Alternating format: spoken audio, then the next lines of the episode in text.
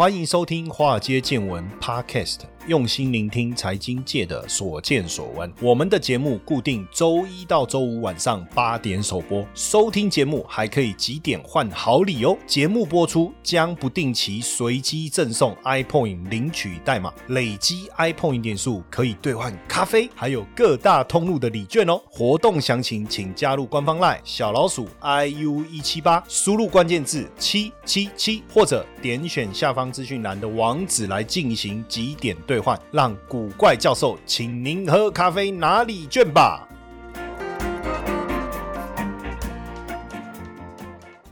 大家好，我是谢承彦，今天是二月二十四号，礼拜三，非常高兴跟大家在空中见面。好，那最近呢，这个 Clubhouse 啊，真的太热了哈，甚至我还看到有人同一时间，这个我们的这个聚财网执行长啊，威廉哥啊，他更厉害啊，他同一时间可以出现在两个不同的房间，应该是要两个装置哈，苹果装置，对不对？哎，我觉得这样也蛮有趣的，就是呃，我先解释一下，最近我们在玩 Clubhouse 有趣的地方哈，因为第一个当然你要先受邀嘛哈，那之前因为我们在华尔街见闻的时候，有同学留言。说希望听到我在 Clubhouse 开讲，哇，那这感觉我就是像马斯克等级的名人吗？既然希望我在 Clubhouse 开讲，既然他许愿了，我就要想办法实现他的愿望。这样，那可问题是我没有，我没有 Clubhouse 的账号。好，那这个时候怎么办呢？我就在脸书上面，哎呀，这个发起这个哀求，看有没有人可以帮帮我。哎，还好我的这个人脉哈，还有我的人品可能都算不错。我的好朋友啊，我们这个非凡的美。这个美美丽又知性的女主播哦，曾中玉小玉啊，她就发了一个邀请给我。但发邀请给我以后，她就问我说：“那我有没有 iPhone？” 哦，我想说，对，看我没 iPhone。我想说，看这搞死人呢！这 Clubhouse 现在是你怎样？我歧视哦。种族歧视哦，对不对？我用三星手机不行哦，那怎么办呢？好，那我就诶，我儿子是用 iPhone 啊，可是他是 iPhone 六，他又要 iOS 十三的作业系统，所以还是没办法搞定。那怎么办呢？好吧，想办法弄了一只中古的哈，因为我想说先试看看嘛，弄了一只 iPhone 的六 S 哦，这个六 S 可以，它的作业系统是就 iOS 十三以上了哦，那就所以就前几天呢，也第一次参加了这个 Clubhouse 哦，那跟大家一起在线上讨论，但是因为我都不是。是我不是主开房的人呐，我就是参与讨论的来宾，受邀我就一起跟大家互动，这样确实是蛮有趣的。所以我就在想说，先来预告一下好不好？我们自己也来开个房间来玩一玩，是不是？但开房间要有人啊，开房间没人，这个开房间跟以前开房间不一样，以前开房间只能两个人哦，不是开 什么两个人，现在这开房间可以很多人，人越多越好，好不好？所以呢，我们三月一号晚上好不好？刚好因为二二八连假嘛，三月一号也放假嘛，那刚好三。月一号放假，隔天要上班。那我们上班前收收心，大家一起到这个 Clubhouse 来聊聊天。当然，那你没有 Clubhouse 子的账号就不关我的事啦，你要自己想办法啦，对不对？你要有人邀请你。那因为一个人只能发出两个邀请码，所以不好意思，我就没有办法邀请大家了哈。如果一个人可以发一万个邀请码，我就发出去，把一万个人全部找来。哦，只能两个哈，所以你要自己想办法了哦。这是第一个。那第二个，如果你没有 iPhone 手机的，要自己想办法。有没有 iPad？如果你有 iPad 也可以，然后 iPad 要也是要 iOS 十三以上，那你就你的三星手机嘛，不管啦，就是反正不是 iPhone 的手机没有关系，它重点是收简讯用的，邀请你的人他会跟你要你的电话号码，然后传一个简讯给你。你用 iPad 登录这个网址，然后呢，注册完以后，他要发这个注册密码到你的手机。如果是这样，你就不一定要 iPhone，就是 Android 都可以，都可以。但你就要有 iPad 了，哈，就要 iPad。那我们三月一号好不好？我们相约三月一号晚上。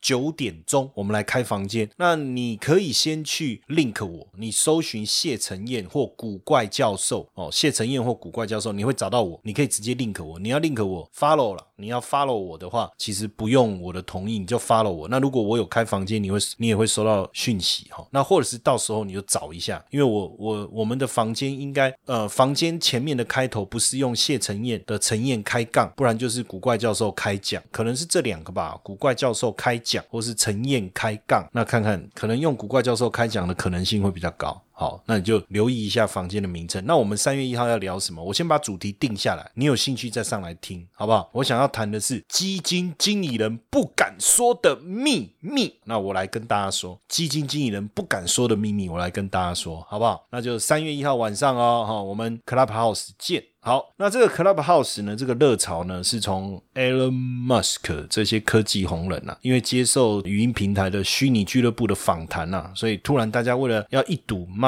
的风采哈，过程当中这个也有一些有趣的事情，因为大家下载了另外一个，因为它只有在 iPhone 上面可以下载，所以如果你在 Google 的 App Store 哦，Google Play 啊，你下载到的那一个叫 Clubhouse Software，这个不是 Clubhouse 哦，因为很多人下载以后就说啊骗人的，你这不是真的，然后还留言。骂哦，所以当时他们的这个 Clubhouse Software 就是在这个 Google Play 上面，这个 App 创办人赶快把它暂停下，就先把它下架哈。那最近好像又重新上上架哦。那不止这样哦，这个也让一个 Clubhouse Media 哦 Group，它其实是做这个社交媒体广告行销业者哦，股价也突然之间大涨，所以这个 Clubhouse 真的带起了一个风潮哦。那这个我们最近在玩的时候，其实其实你说 Clubhouse 也没什么，不是就是很像 Zoom 嘛，哦，或是 Line 我们。在聊天，那你想要讲话，你就开你的麦克风就讲话，不就是这样吗？那有什么不同哦？当然，它有一个有趣的地方，就是说，比如说我们用 Zoom 也好，用 Line 也好，我们是群主开会，你不可能去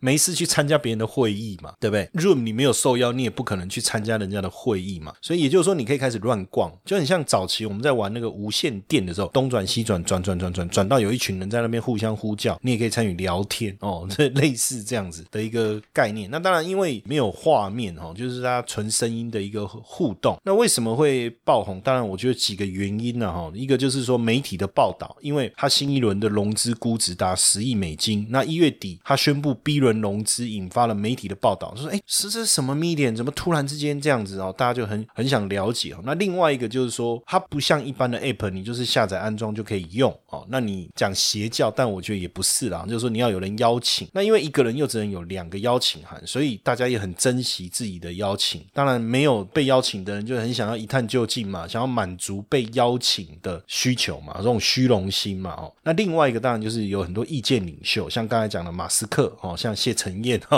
这一类的人的加入。为什么我讲我们自己的名字要笑呢？哦，那再来就是说，刚好疫情增温，因为以前很多人会参加很多的，比如说福人社啊、狮子会啊这一类，对不对？或是 MBI 是不是 NBI、BNI 这一种的活动？那现在大家不敢外出，或在家里。无聊，那我们透过这种方式也是可以去参与。而且我前几次在参加的活动当中，也有香港人啊，也有就是假设我们这个会议是中文哦，那只要他听得懂或能说中文的，其实都可以参与。那如果你英文好，你也可以去英文的这个会议室听一听啊，练练英文呢也不错啊，对不对？那再来就是说，它没有存档，我我们也发现，就是说你连侧录都没有办法。当然你说拿一台收音机或拿一台录音笔在旁边录，也没什么意义嘛，哈，也没有什么意义。所以这样大家就可以放。开心胸的来聊天哦，那我相信这个 Clubhouse 接下来应该会越来越越有趣、越热闹，越来越多人参与哦。那可能也开始会有一些十八禁哈，把，因为他现在是要求十七岁以上，但问题是，他没有一个认证机制去验证说你是不是十七岁。但因为他要透过邀请的方式，所以我们自己在邀请对方的时候，可能也会比较小心了哈。但未来会不会有这种十八禁的深夜聊天室哦？可能会有哦。那像这种。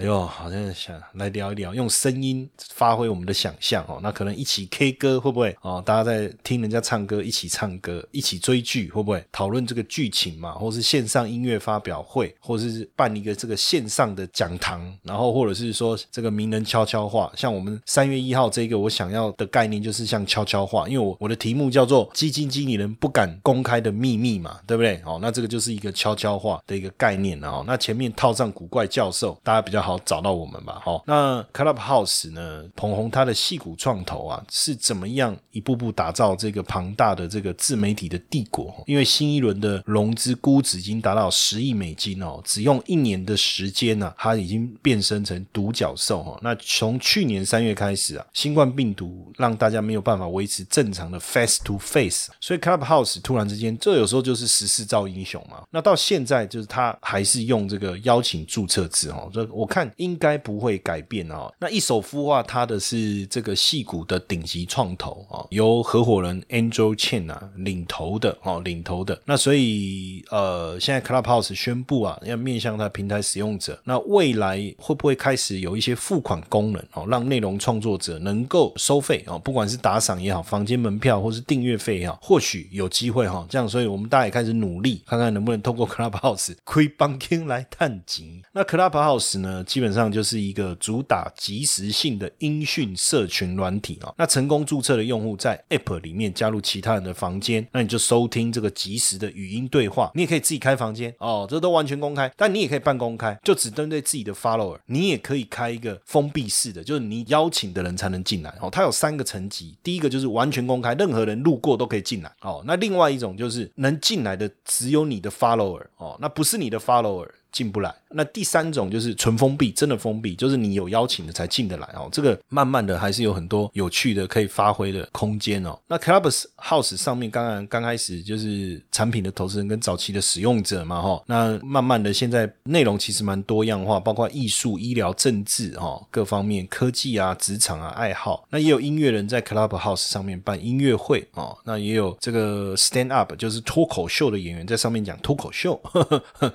这个也蛮有。趣的哈，就是说你可以一边做你正在做的事情，然后一边去参与这个活动，因为你就是用。听的嘛，那只是说 podcast 是比较被动的，就是你只能听。但是呢，这个 Clubhouse 如果你听一听有问题，你也可以提出疑问，或是你有机会，你也可以参与解答哦，跟大家互动讨论。你也不用花心思去盯着荧幕哦，在荧幕之间切换。你觉得这个会议室有点无聊，你也可以换一个会议室哦，这个是是很有趣的哈。那不过你要发言，如果你不是嘉宾，你就要举手。那主持人 OK 同意你讲话，那你就讲话。那你还是要去遵守整个游戏规则啊，因为万一你被这个主。主持人剔除的话，那基本上邀请你的人可能也会被剔除之类的哈。那 Clubhouse 呢，它使用的概念也是这种，那个内部电影就。汤姆克鲁斯演的那个，没事，还是那个 Good Morning Angel，有没有？他们收到讯息，这个讯息就会烧毁，或是录音带听完，唰就自己焚烧的这个概念哦。这个其实就当然就很像 Snapchat 这个观后即焚哈，所以里面的语音对话是没办法保存的，所以很多东西听完你没办法，呃，你没有参加你就听不到了哈。所以创造了一种 FOMO 的心态。什么叫 FOMO？叫 Fear of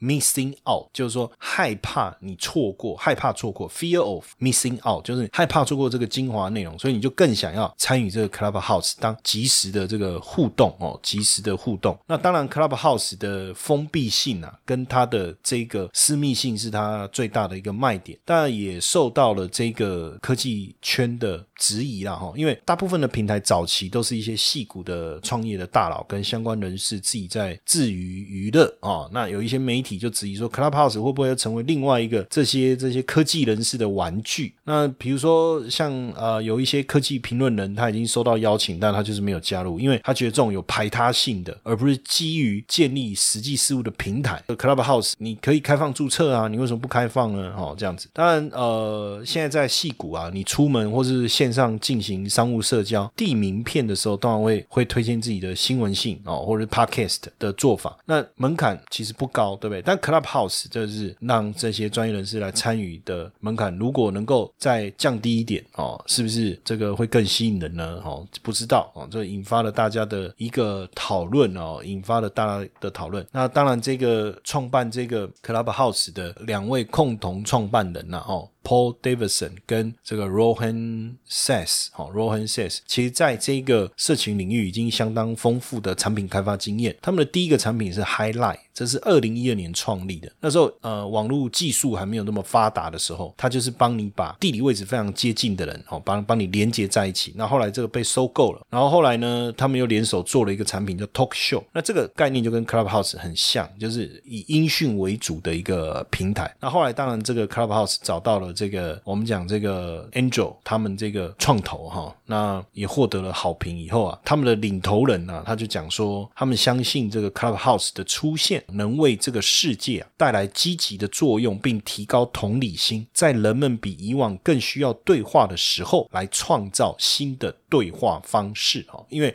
毕竟 Podcast 可能比较单向啊，就是你看，就是我讲你们听嘛，对不对？哦，你没有办法提出问题，或者是互动，或者是交流，或者是讨论。哦。那所以 Clubhouse 让人们有更多互动的一个管道跟方式啊，我觉得也是一个不错的一个媒体啊，对不对？疫情持续的严峻啊，大家都非常的辛苦，所以呢，谢老师呢，我们的华尔街见闻跟乐天合作，严选了能够帮大家度过疫情的商品，勤洗手，多喝水，提高免疫力。详情到我们的官方 LINE 小老鼠 iu 一七八，输入关键字 cov，华尔街严选商品，防疫月买一千送一千，赶快上去了解哦。那今天另外一个主题，再来跟大家聊一聊这个德州哦，美国南方大停电大家可以想象吗？美国南方大停电，这是极端的气候啊，冰封德州诶，中年温暖的德州竟然可以出现零下零下哦十九度哦，怎么会这样呢？这个是就今年二月开始的一个冬季风暴，竟然大举南下哦。侵袭了这个石油重镇啊，德克萨斯州哦。那德州其实是以炎热闻名的，终年温暖哦。那过去即便最冷，大概均温也有十六度，但是这次的极端的酷寒呐，既然让气温呢这个出现了这个零下哈十八十九接近二十度哦，那已经造成多人的这个这个寒害冻死了哈，这个是非常严重的一个灾难的一个威胁哦。那除了对居民的生命安全造成威胁，也让整个州啊大停电啊。德州是重灾区哦，包括路易斯安那州、堪萨斯州也都出现连续断电超过三十个小时的一个情况。那这个寒流大缺电，大家一开始以为只是电网受损，后来发现这个温度一直下降哦，停电的区域啊不减反增啊。实际上也是因为德州的发电机啊遇到寒流全部瘫痪。哎，这个当然大家会就说啊，这个是不是你看再生能源不可靠啊什么？之类的，当然风力发电瘫痪哦，当然就是因为低温跟冰风暴没有办法顺利的运转哦，没办法顺利的发电。那但实际上啊，不光只是这个风力发电哦，绿能包括火力发电也没办法正常的一个运作。最主要就是因为太冷了，整个系统啊，呃，受到了寒害的一个影响，没办法顺利的运作，出现这样的一个问题。那也因为这一次的德州的这个寒害啊，这个酷寒的大停电，大家也关注到一个新闻。讯息就是德州一家四口靠这个特斯拉电动车啊，哎取暖来度过这个夜晚啊。因为疫情虽然有趋缓，但是这个天气的巨变啊，哦，真的影响大家很大哦，感觉真的是雪上加霜。那这时候你要取暖怎么取暖？因为过去你就想说，假设你住在这种这么热的地方，你住在泰国好了哦，你住在这个巴厘岛好了，或是在台湾，你在垦丁好了，你有想过会冷到就是你要穿雪衣，或是冷到你要有这种取暖的设备吗？哦，实际上可能太热。可能要面对的这种酷暑，可能有机会，但是酷寒怎么可能呢？所以大家其实都没有对应的一个设备哦。所以在这种酷寒的情况下哦，要怎么取暖哦？那这个德州一家四口就靠这个特斯拉电动车哦，电动车来取暖。网友就分享说，他们一家四口，包括他女主人、女儿，还有一只狗狗哈，因为无法取得任何取暖设备的情况下，怎么办？又没办法有机会对外求救，只好利用车库里面的。电动车以暖气让大家度过停电的数个小时，当然这这个也引发很多讨论了，就是这样会不会有一些安全性的问题？但从这边也让我们见识到这个特斯拉的一个威力。但讨论到特斯拉哦，其实我们也要特别就来看一下哈，因为这个马斯克啊，在刚才我们讲到了这个 Clubhouse 啊这个访谈当中啊，也谈到就是说特斯拉希望每年生产两千万辆，但是呢，要怎么提高它的产量？其实最主要的限制还是在。电池哦，为什么呢？因为以生产速度来讲，特斯拉早就已经有了一个在德州奥斯汀超级工厂，它已经有这个非常厉害的这个啊铝铸工艺压铸机。这台机器已经可以帮原本耗时两个小时以上的整个传统车架的生产流程降到只要两分钟，而且成本省下百分之二十。所以这个部分就在。降成本、增加效率跟产能之上，这一台压铸机是跟意大利工业机械巨头易德拉合作的这一台哦，其实基本上已经可以解决一部分的问题，但是并没有办法完全的解决。其中要让特斯拉能够量产，还有一个最重要的关键因素是什么？就是电池。那电池呢，基本上对这个马斯克来讲，到底存在什么问题？实际上，第一个就是原本电池里面非常重要的一个元素叫钴啊，似乎成为特斯拉普及的绊脚石。那如如果在马斯克所发表的言论里面，他说要最大限度的利用这个镍，要把钴减到到零，所以钴是它的一个绊脚石。那镍为什么又变这么重要，让马斯克这么着迷？哦，这个当然我们就要去理解。当然，这个马斯克啊，他确实哈，就是说非常的聪明，对于这个市场的关注度也非常的高。那在这个锂电池的正极材料里面呢，其中一个钴啊，就这个钴啊，它的功能就是在于稳定材料层状结构跟提高材料循环性，还有它的倍率性能，是三元电池当中不可或缺的贵金属。那所以呢，新能源汽车当然大量需要电池，就捧红了钴了嘛。结果这个价格呢，就从一磅十美金大幅度的上升到一百四十美金以上，所以钴的价格的大幅度的上涨，反而对于钴大量依赖的特斯拉就出现扩厂上就出现问题了哈。那所以第一个，因为价格的涨幅实在太惊人了；第二个，当然就引发了供需失衡，因为实际上这个钴也是一种稀有金属。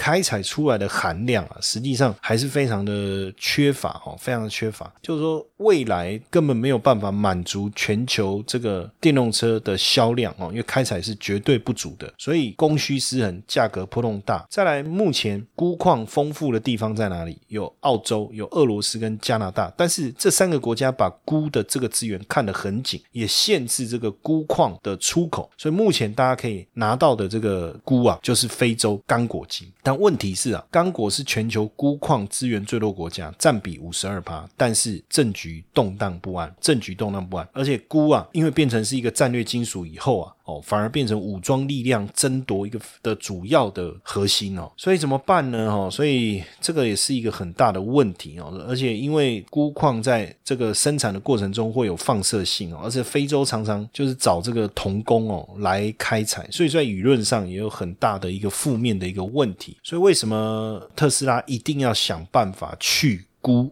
哦的原因就是这样子哦，那到底啊电池没有估到底行不行哦？当然这个技术我觉得未来慢慢应该会突破。以目前采用的电池来看，大概两种技术路线啊，一个是磷酸锂铁电池，另外一个就是三元锂电池。那磷酸锂铁电池安全性比较好，成本低；那三元锂电池的能量密度高。这个续航力强，所以就要看你使用的是哪一种电池哈，哪一种电池。那但是你你如果说你的能量密度很低，里程短，那基本上你就没有办法提高你的续航力啊，哦。所以镍它的重点在什么哈？这个电池中最重要的关键就是提高能量密度。那这个镍呢，提高能量密度，也就让你电池的电量越高，那也能够提高你电动汽车的续航力哦，电动汽车的续航力。所以未来呢，对马斯克来讲哦，镍。就变得非常非常的重要哦，所以镍的合作，那当然呃，在这个稀有金属的部分，对台湾来讲，可能我们没有这个战略物资哦，但是我们也有电池相关的这个供应商啊，哦，像这个康普啊，哦，那也有这个各种电动车相关的零组件的供应商哦，所以实际上台厂的部分啊，不论是红海也好，台达电也好，相关的供应链，未来在电动车发展的过程当中，也能够不断的就是拥有这个这个。相当好的地位哈，那因为特斯拉今年规划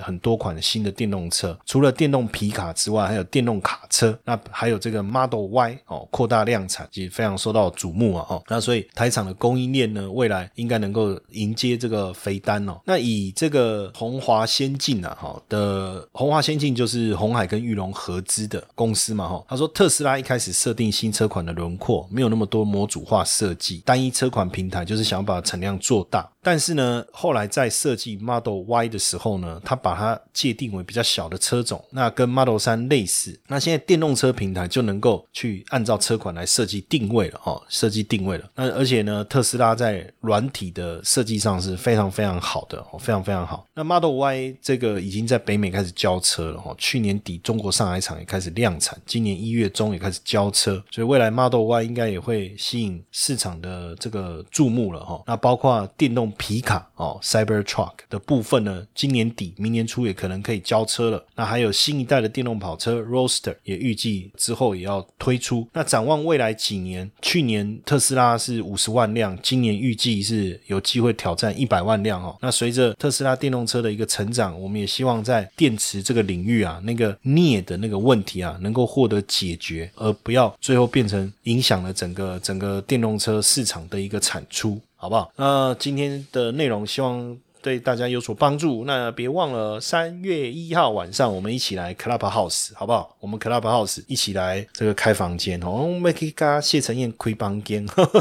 三月一号晚上，我们应该是我们看可能九点或十点，大家再注意一下，注意一下我们的讯息。九点到十一点应该是比较好的时间啊，因为这个如果说大家有什么事情出去吃饭忙回来，哎，差不多那个时间哦，大家准备要休息前，然后还有一点点精力的时候，我们一起来互动讨论一下，好不好？三月一号晚上 Club House 见哦，OK。嘿，各位铁粉们，如果喜欢华尔街见闻，请大家多多按下分享键，让更多人能听到我们用心制作的节目。你们的一个小动作，是支持我们节目持续下去的原动力哦，快去分享吧！